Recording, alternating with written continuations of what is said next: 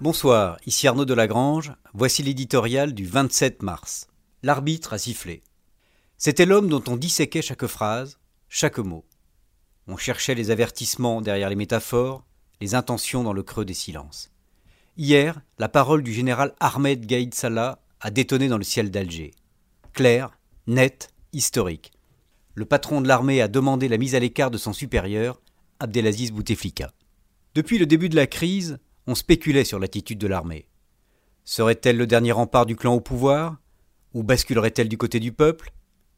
Jour après jour, le tout-puissant chef d'état-major levait davantage le voile, en posant à chaque fois un peu plus l'institution en forteresse du peuple, en arbitre suprême. Il vient de siffler la fin de partie.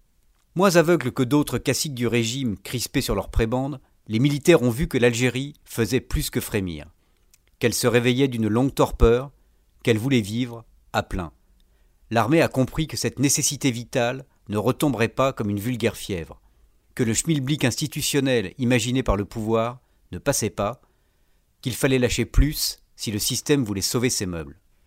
L'opacité du pouvoir algérien incite à la prudence, mais tout indique que ce putsch constitutionnel a été bien préparé, négocié. Omnipotente depuis l'indépendance, l'armée devrait être aux manettes dans les semaines qui viennent.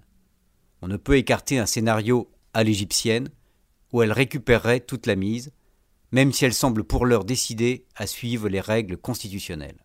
La suite est un saut dans l'inconnu. Les clans qui forment l'État profond, celui qui détient le vrai pouvoir, réussiront-ils à s'entendre sur un nom? Arriveront-ils à confisquer le changement? La rue, sans nul doute, restera sur le qui-vive.